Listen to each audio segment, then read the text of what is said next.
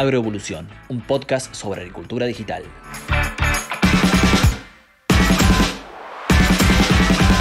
Bienvenidos a una nueva edición de Agroevolución, este podcast sobre agricultura digital. Mi nombre es Jeremías Drobot, trabajo en Fieldview, al igual que mi compañero de andanzas Marcos Méndez. ¿Cómo andas, Marcos, desde Arrecifes, no? Sí, Jere. Todo bien por acá. Bien, bien, me alegro. Marcos, eh, vamos a seguir un poco hoy con, la temática de los asesores, ¿no? Estas, estos actores que, tanto nos gusta entrevistar y, que nos brindan una información tan valiosa eh, para nosotros y, nos cuentan bien cómo es la mentalidad del productor. Del otro lado tenemos a José Luis Orcín. ¿Cómo anda, José Luis? ¿Qué tal? ¿Cómo andan? Eh, muy bien, todo bien por acá. Bien, bien, me alegro. Corral de Bustos, ¿no? ¿Es que estás? Eh, estoy en Corral de Bustos en este momento, vivo acá. Tenemos una, consultora que, sí, que hace centro acá en Corral de Bustos. Perfecto. Bueno, José Luis es ingeniero agrónomo, asesor privado del sudeste cordobés, también anda por el sur de Santa Fe.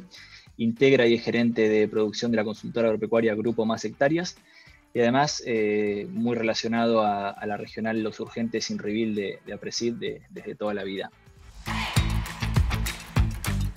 Eh, José Luis, bueno, un poco nos gustaría eh, tomarte como, experiencia y como, como, asesor de toda esa zona de, productores tan de punta y, tan eh, por ahí digitalizados o con tanta precisión que, hacen el trabajo por estar relacionados a Presidio y otros grupos tan, tan de avanzada.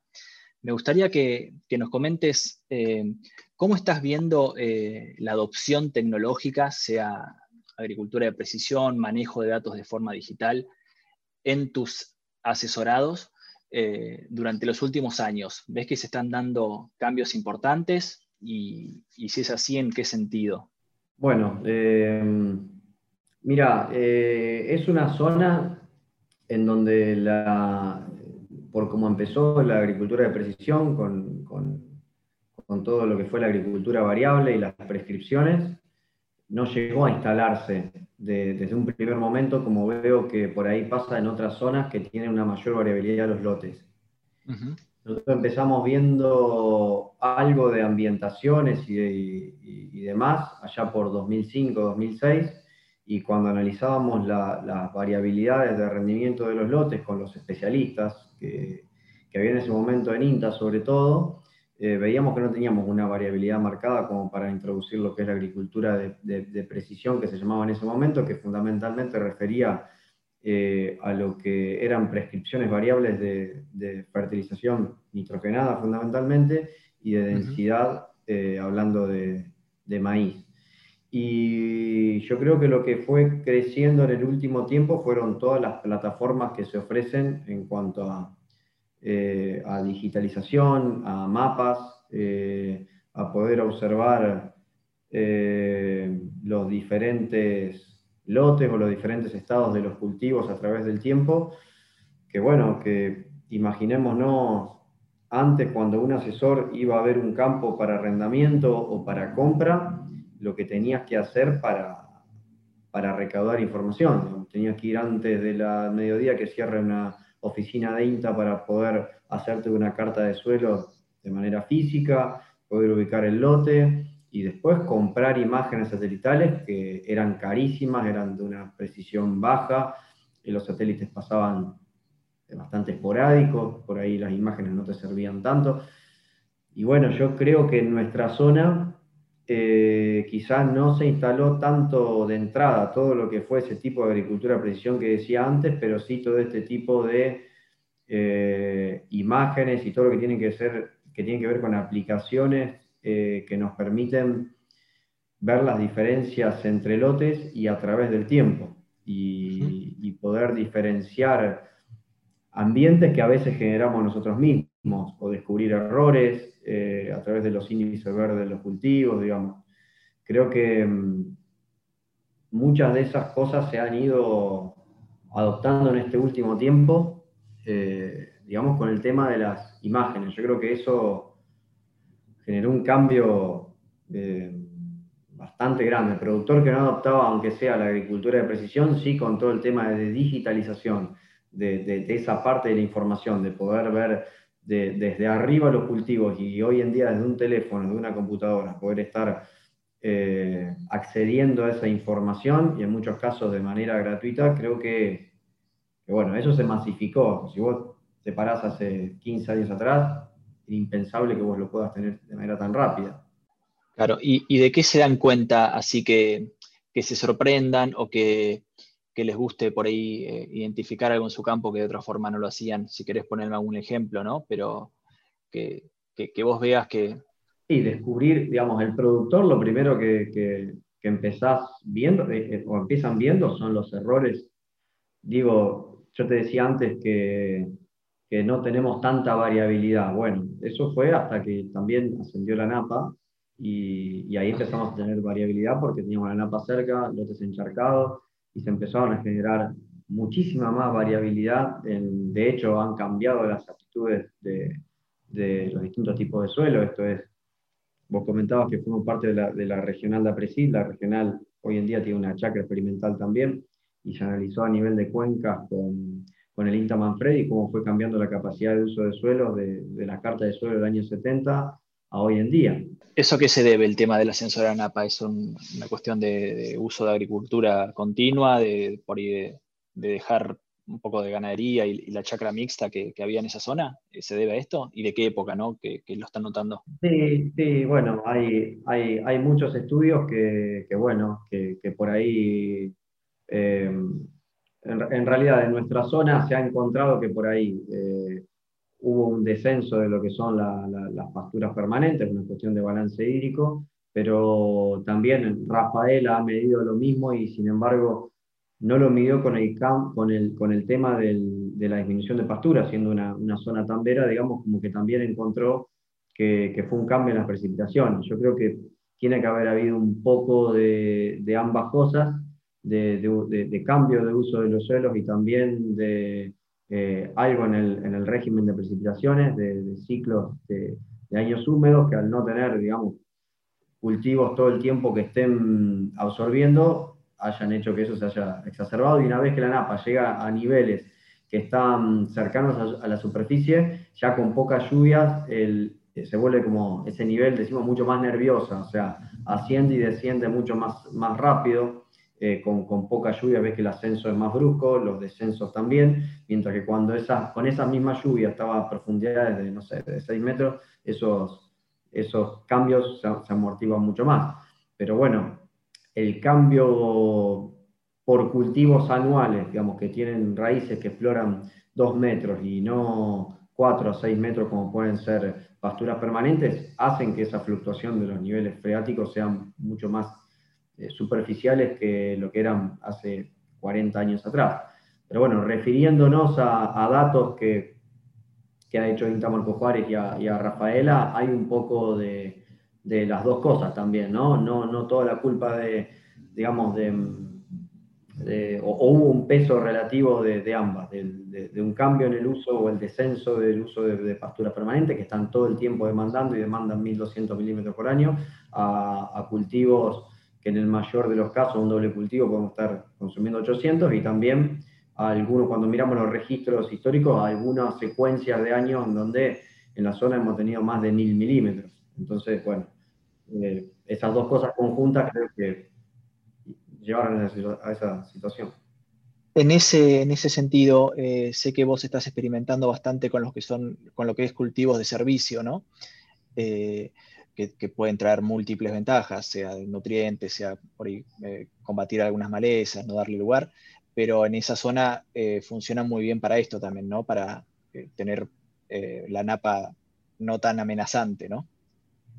Sin lugar a dudas, el, tema de tener esa oferta hídrica, ya sea de precipitaciones como también contar con agua de Napa que está disponible, eh, era una, una, también una amenaza si no la estábamos utilizando porque eh, uno va, va, mirando en qué periodo puede llegar a tener eh, mayor riesgo de excesos hídricos o de, digamos, de balances positivos que hagan que la napa ascienda y, y, bueno, son los momentos en los que uno podría estar instalando un cultivo de servicio cuando antes había un barbecho y estar produciendo eh, o estar ayudando en el consumo del agua, que es lo que, lo que hablábamos antes con el tema, tratar de imitar lo que hace una pastura. Pero fundamentalmente también creo que viene de antes el planteo con el tema de los cultivos de servicio, en tratar de recomponer muchísimas, eh, muchísimos aspectos de, lo, que es la, física, la química y la biología de los suelos. Eh, que, quizás en la, etapa en donde disminuyó la participación de maíz y de trigo, eh, se vieron afectadas algunas de esas, de esas variables que son mucho más importantes. Después vino el impacto en la napa, pero primero lo empezamos viendo hace varios años atrás con, con todos los problemas eh, físicos, químicos y biológicos del suelo. Entonces, y a ver, y el último quizás, eh, o, el síntoma o el signo de lo que uno ve en el sistema es la maleza. ¿No? Como, un emergente. Pero yo creo que, bueno, utilizamos cultivos de servicio en donde, en mi caso, fundamentalmente, no es la maleza el principal objetivo, sino que yo creo que cumplen un montón de, otros servicios, por eso el, nombre que surgió de, servicio, por el servicio ecosistémico que presta, eh, que entre esas cosas combate malezas, que si no uno cuando deja un barbecho tan largo, eh, bueno, e, ese espacio es ocupado por la vegetación espontánea. Entonces, teniendo agua como teníamos, eh, que no te esté comprometiendo el cultivo de renta, eh, en todo caso, estaba, si no la consumías tenías un problema, o sea, estabas consumiendo agua que te podía generar un problema y por otro lado generar un montón de beneficios para, para las otras variables que, a mí me interesan por lo menos, que es en el caso de, de suelo, ¿no? de tratar de recomponer esas, esas variables. Y, tratar de tener lo que en los sistemas eh, eh, prístinos tiene, que es vegetación viva todo el tiempo, ¿no? que, bueno, que es, lo que nos hablan los especialistas de, las cosas que se generan cuando tenemos todo el tiempo el suelo vivo, el suelo funcionando.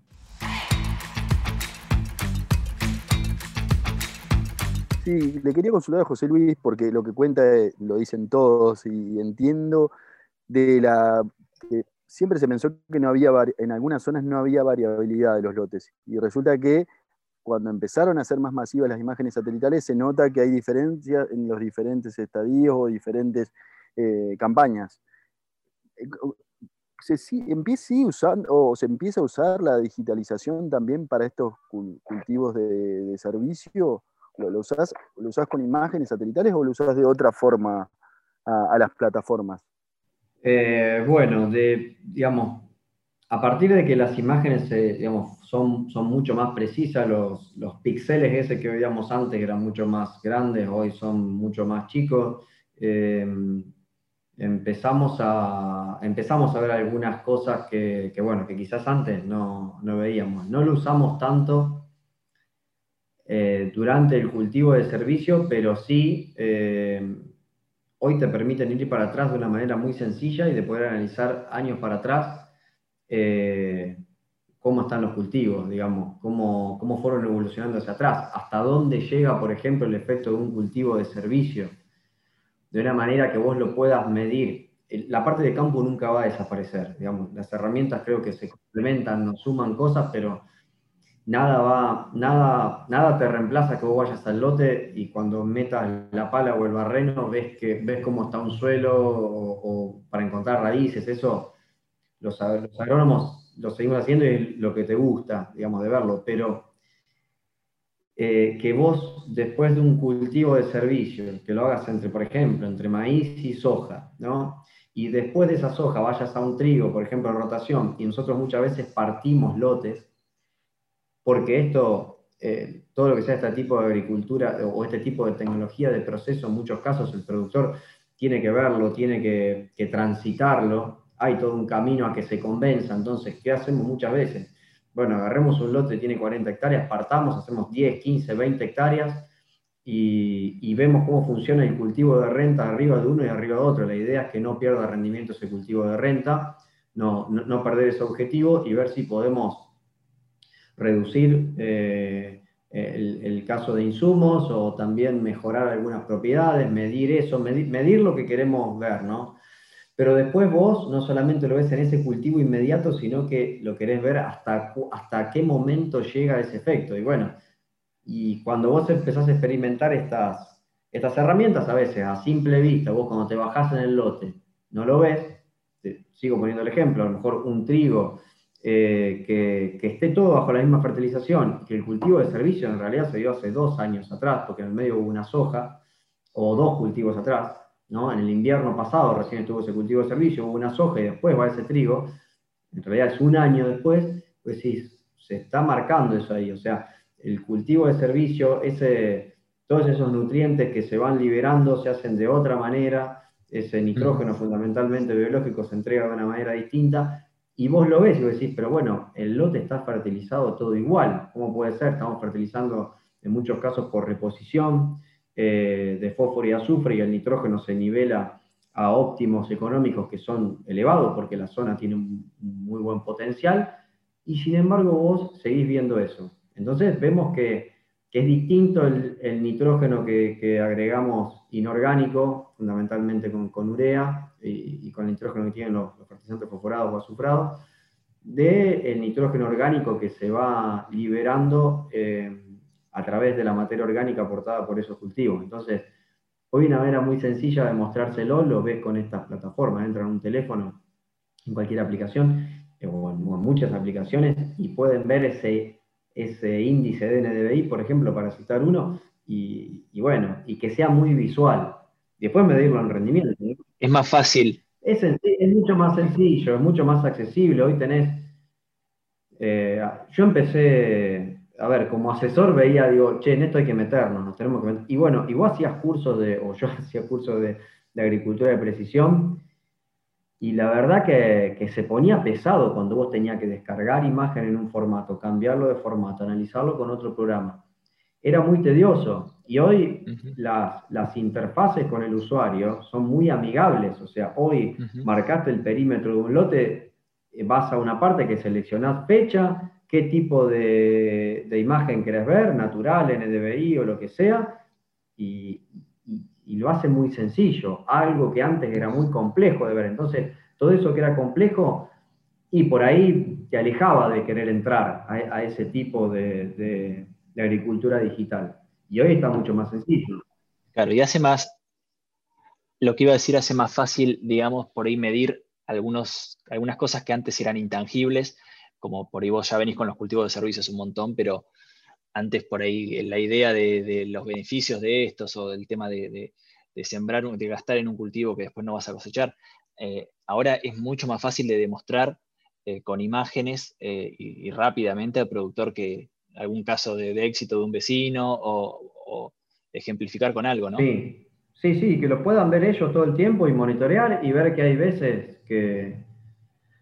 y ver en qué situaciones te pueden marcar algún eh, algún contratiempo también, porque, a ver, eh, no, es que siempre, a, veces contamos todos los casos exitosos y demás, cuando nos va bien, tomamos todos los recaudos para que, para que así sea, para que el cultivo nos esté aportando eh, los, los servicios que buscamos, pero también que no nos afecte el cultivo que nos genera el ingreso. Y bueno, y eso, y obviamente uno va midiendo, va midiendo agua, tiene sus parámetros si no es que le encontrás la vuelta de la noche a la mañana, digamos. Seguro, seguro. Y, tiene algún riesgo. No es que vos decís, no, lo hago y siempre rinde más. No, a ver, eh, hay un montón de cosas a medir y bueno, y como dijo tu Sam, a veces puede fallar porque uno se va guiando hacia atrás con, parámetros que tienen que ver con, con la historia, por ejemplo, de precipitaciones y demás, y hoy tiene los pronósticos han mejorado mucho, eh, a pesar de que uno diga, no, pero le erran. Sí, bueno, le erran, pero antes vos, eh, yo creo que si nos remontamos a años atrás, digamos, hoy tenés pronósticos que son mucho más certeros, a, corto, a mediano plazo, y bueno, y vos podés decir, bueno, si es un año niño, neutro o niña, eh, y vos tenés un registro climático de más de 30, 40, en algunos casos hay registros de 100 años, pues sí, bueno, ¿cómo llovieron los años niño, neutro, niña? Y en base a cómo llueven, vos decís, bueno, a ver, en un año normal o en, un, o en tanto por ciento de probabilidad o en tanto de error o en los percentiles, hay mucha esa parte estadística de decir, bueno, a ver, con este grado de error yo le puedo ahorrar que en un año niño, vos en junio, julio, agosto ya definís, ya está bastante definido que va a ser eh, la etapa estival. Entonces, ahí más o menos tenés definido si va a ser el neutro niño o niña, como para decir, bueno, si va a llover de esta manera, vos sabés qué probabilidad de recarga tenés en cada caso, como para poder ir manejando el momento de secado de esos cultivos de servicio. Y podés cerrar, obviamente le podés cerrar, pero acotás muchísimo ese margen de error cuando vos tenés todas esas herramientas, ¿no? Y sobre todo vas midiendo, porque eso tampoco te quita que vos vayas midiendo con el barreno y haciendo una evolución del agua útil, y vos decís, bueno, mi momento de corte y decisión es este. Y si tengo tanto de agua, lo puedo continuar hasta tal momento, y si no lo seco, y bueno, y tampoco voy a hipotecar eh, el, digamos, o, generar un, riesgo grande de pérdida de rendimiento, porque en esto sustentable tiene que ser eh, todo, digamos, lo, que es ambiental, eh, lo que es económico también, digamos y pensemos que gran parte de todo esto se hace sobre superficie arrendada. Entonces, para poder ser competitivo, yo también lo tengo que cuidar y cuidar que también, y a lo mejor no voy a llegar a esos, no quiero ser campeón de los kilos de materia seca producidos porque hasta a veces nos ha jugado en contra después en, en algunos aspectos de siembra o de plagas y demás. Tengo que lograr conseguir hoy la red de cultivo de servicio de APECID y muchas otras redes han aportado eh, el INTA también, información de, bueno, a ver, si logro esto, determinada cantidad de kilos de materia seca, es un mínimo, es un umbral bajo el cual, eh, por, encima del cual no tengo tanto beneficio, pero tengo que llegar ahí para tener beneficio en lo que es aporte de nitrógeno, en lo que es el control de maleza y demás. Si te puedes dar el lujo de seguir sumando kilos, bien, pero si no, al menos plantearte llegar a, no sé, decir, 6.000 kilos de materia seca en un cultivo de servicio consociado, me aportan estos servicios que yo quiero y bueno, si lo puedo llegar, lo hago y después ahí va jugando un poquito en qué, nivel de riesgo querés asumir, según el agua que tengas, por ejemplo, digamos. Y, bueno, hoy en día eso, también jugando con los momentos de secado y demás, eh, bueno, hoy lo podés ver visualmente, digamos, eh, lo que el ojo humano no podía o que no, o que no llegaba a capturar eh, a simple vista, hoy con este tipo de herramientas y con esas con esos espectros de, visión, digamos, lo podés, lo podés ver fácilmente, tenés acceso fácilmente para poder acceder. Tal cual. Pero no solamente eso, sino vos empezás a ver, digamos, no sé, aplicaste, pulverizaste un lote un día, el otro en otro momento, eh, cómo fue una fertilización, los errores de siembra, digo, la, la variabilidad inducida que muchas veces tenemos en los lotes. Y al productor eso le gusta mucho, digamos, cuando empieza a jugar, a decir, mira vos, esto lo sembré en tal momento, mira qué diferencia con esto otro, mira acá el problema que tuvimos donde se nos tapó fertilizante, mira acá qué nos ahora, en algunas cosas surgen después, ¿no? De, eh, viéndolas. Eso te iba a decir, e, es muy fácil también ahora hacer ensayos y, hacer pruebas, ¿no? Con, todas las máquinas, con, sección, corte por sección y, ¿no? No, hoy, en día el tema de poder, eh, de, poder tener, digamos, en, lo que son las herramientas de maquinaria hoy que tenés de poder, por ejemplo, de variar eh, la densidad o la nutrición desde arriba de la máquina con la computadora, es, muy sencillo generar ensayos que antes llevaba muchísimo tiempo, ¿no? Y bueno, eh, hoy, hoy tenés muchísimas herramientas para, bueno, para hacerlo más sencillo después ni hablar de poder visualizarlo.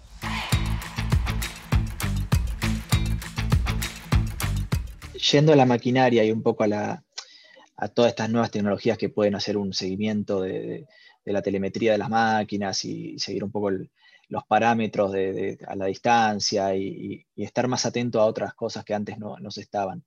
¿Cómo, ¿Cómo, es el tema eh, allí con, en tu zona? Imagino como, como en casi todo el país, con contratistas que, les, trabajan a varios productores. Eh, hay, existe una cierta, fluye un poco la transferencia de tecnología entre, entre productor, asesor y, contratista. ¿Lo, ves bien o con ciertos problemas? No, no lo veo con problemas, eh, pero sí que no, en nuestra zona no lo veo con una velocidad de adopción rápida. Yo creo también que eh, que los asesores a veces lidiamos con, distintos tipos de, contratistas, eh, en donde vemos todavía muchísimos, muchísimas cosas por mejorar en tecnologías de proceso elementales, del estado de las maquinarias, del estado de, cómo se regulan las máquinas y demás. Entonces, a ver, tenés, o, veo que hay un montón de... Si vas a adquirir una, o te vas a gastar unos buenos dólares por cuerpo de siembra para, para poner un sistema de agricultura de precisión, como los que se ofertan hoy, pero ni hablar de la capacitación del operario. Pero, a ver, nos pasa muchas veces que en la regulación de la máquina, cuando vemos que la semilla no va siempre al mismo nivel, hablemos de maíz, que es lo, digamos, donde se ve mucho más sencillo o se sabe más de todo esto. En donde por ahí los tubos de bajada no están en buen estado, las cadenas no están bien y no, no están bien aceitadas, hay cadeneo, eh, los sensores no están bien puestos, entonces la semilla rebota y vos te, encontrás con variabilidad espacial, pues sí, pero eh, esto es por estado de la maquinaria. Y a veces, por más que vos, te, a lo mejor te gastaste un montón de buenos dólares en, esa tecnología de insumo, pero tenías un montón para mejorar antes en, lo que es eh, lo de proceso. por ahí hacías un mejor trabajo con una máquina más vieja, pero bien, bien calibradita. Que, claro, yo creo que hoy no, digamos, eh, toda la, nueva tecnología nos permite, cuando vos ves que está todo eso sanado, eh, que, está eso eh, ya totalmente controlado, y bueno, empiezan, empiezan a jugar todas estas variables que hacen que uno sea mucho más eficiente y, bueno, y te permita lograr mejores mejores autonomías y, tener mucha mayor capacidad operativa y lograr esa misma calidad de siembra, pero bueno, vos ves que esos contratistas eh, lo hacen a una, empiezan a aumentar velocidad, como decir, bueno, ahí empiezan un montón de variables, empiezan a, poner a, quedar desajustadas y, no, y vos, lo ves que siguen sembrando bien, bueno, pero porque se cumplieron un montón de cosas antes y, eso te ayuda a que vos puedas seguir logrando una buena calidad de siembra, eh, mantenés esos estándares y tenés mucha mayor autonomía, ¿no? Pero bueno, nos pasa también de, otro, de que, cuando parás una máquina porque ves que no va, de que no va pareja y demás, eh, errores conceptuales en la regulación de la, maquinaria, ¿no? de la sembradora. Entonces, nosotros lo que decimos es, primero hay otras cosas en, en que invertir, que son muchísimo más baratas, que es la capacitación del operario, eh, lo que es la, el operario fundamental, que no sea solamente un, un, conductor, digamos, un, tiene, eh, tiene que estar al tanto de un montón de cosas de conocer la máquina y de, regulación de siembra.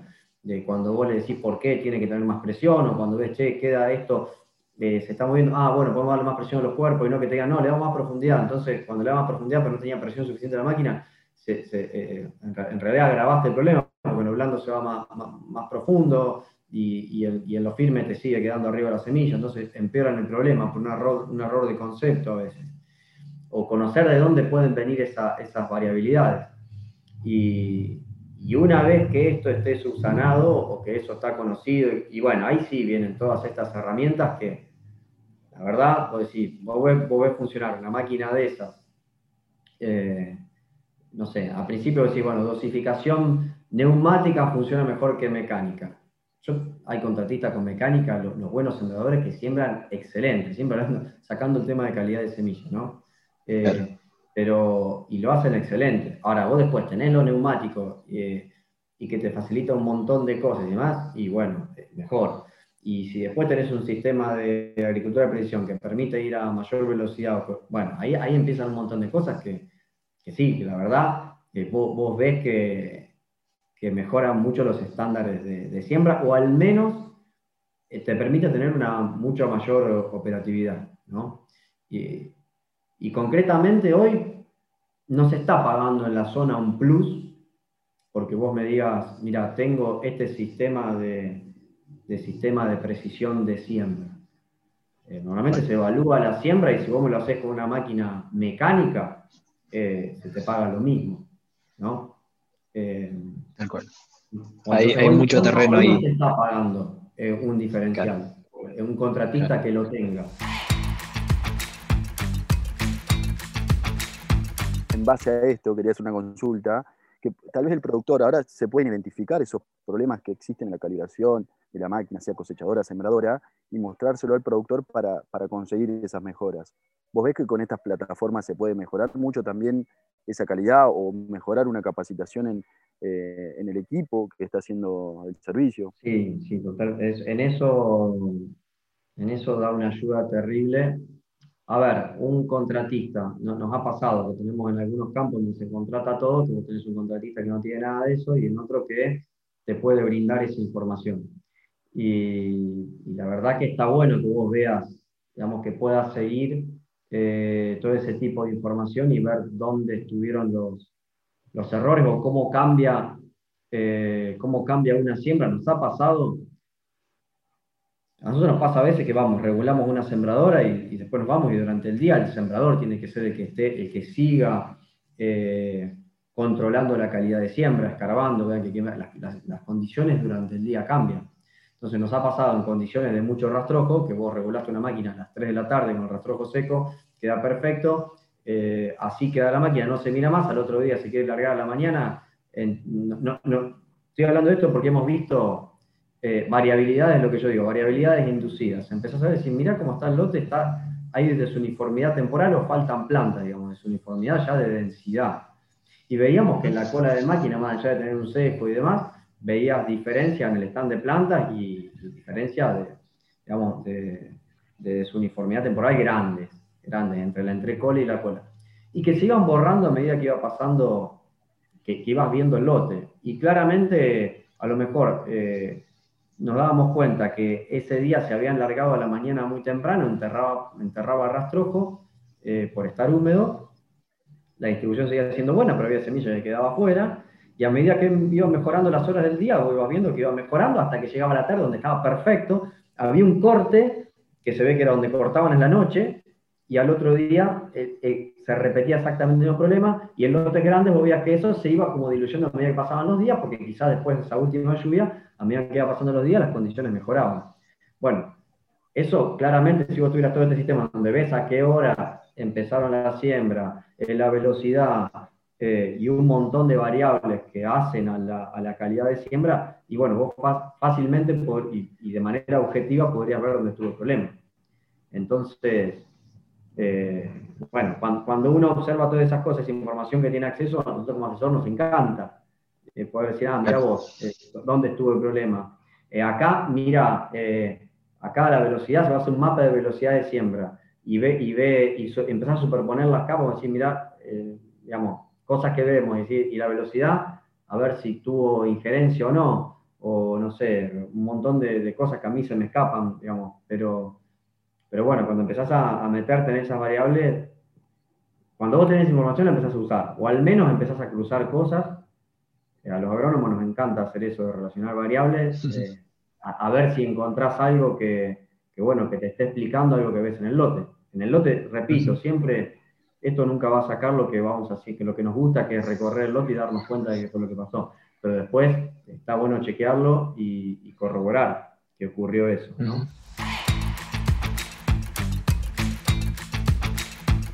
Se nos está acabando el tiempo, eh, ya sé, nos quedaríamos hablando mucho más, pero, pero se, nos, se nos acaba el tiempo. Te quiero hacer una última para, para ya para despedirte. Sé que, vos estás y estuviste mucho con lo que fue el tema de, las malezas resistentes y metido en, la red de, malezas de Apresid. Eh, hoy en día, ¿cómo lo ves ese tema? ¿Está un poquito más controlado? ¿Hay algunos productores que ya le, agarraron la vuelta? Eh, ¿O sigue siendo una amenaza muy grande y, un dolor de cabeza muy, muy grande para el productor. Eh, sí, yo creo que va, mm, lamentablemente va a seguir. Si bien hay más conciencia, es un problema que va a seguir por el arrastre que tenemos de, años atrás y bueno, y, por ahí también con el paradigma de que, bueno, de que vamos a ir solucionando todo con, el tema químico, porque, digamos, hay, muchas cosas que ya se vieron en otros países del mundo con lo que ha ocurrido con determinado tipo de maleza y encontramos un herbicida que funciona bien y vamos con ese herbicida hasta que ese herbicida en, unos años eh, deja de tener efectividad, porque la maleza rápidamente hacemos selección y, no, genera resistencia, nos viene pasando. Y bueno, y nos viene pasando eso con malezas que, que ya hace años que tenemos problemas, como por ejemplo puede ser eh, coniza o amarantos. Entonces cada vez vamos sumando o vamos, nos van saliendo de, del esquema principios activos que antes eran, muy efectivos y bueno, y, lamentablemente no dejan de funcionar, porque bueno, todo ese tipo de tecnologías que, funcionan bien hay que tratar de cuidarlas, de usarlas menos, a pesar de que vos digamos, esto es lo que funciona, bueno, hay que tratar de usarlo menos y tratar de buscar otras alternativas para, para cuidarlas a esas herramientas y que nos duren más en el tiempo.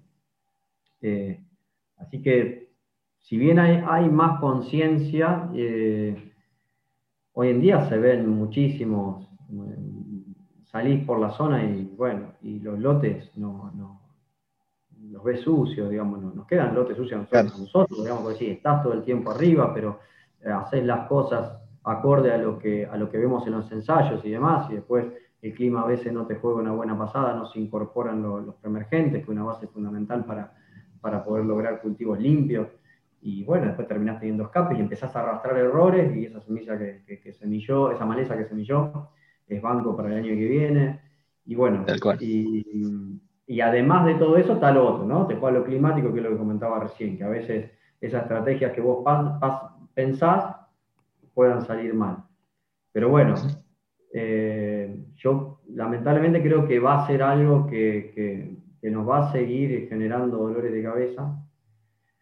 Por eso creo importante el tema de, cambiar hacia tecnologías de proceso que nos permitan depender un poco menos de, ese tipo de, insumos, que si no rápidamente los vamos a, perder, como nos mostró con, un montón de malezas teniendo una visión un poco más integral del asunto, ¿no? Bueno, eh, te saludo, Marcos, eh, compañero, nos vemos el próximo. Nos vemos, Jere.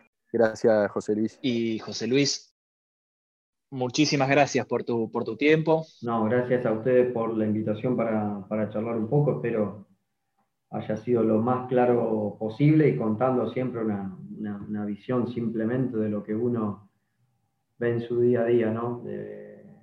Nada más. Eh, pero bueno. Estuvo clarísimo. Eh, bueno, bueno. Así es, estuvo muy, muy bueno. Bueno, gracias José Luis. Eh, nos vemos en una próxima.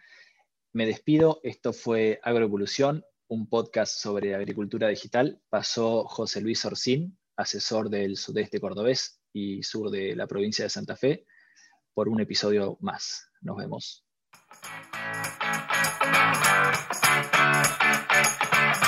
Esto fue Agroevolución, un podcast sobre agricultura digital.